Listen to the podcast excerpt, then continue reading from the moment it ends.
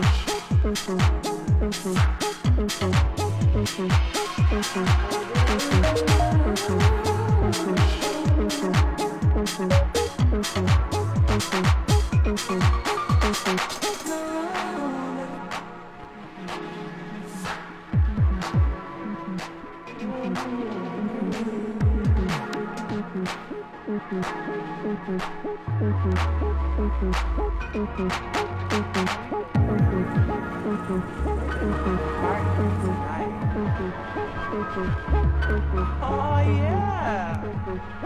I've been saving up all week just for We're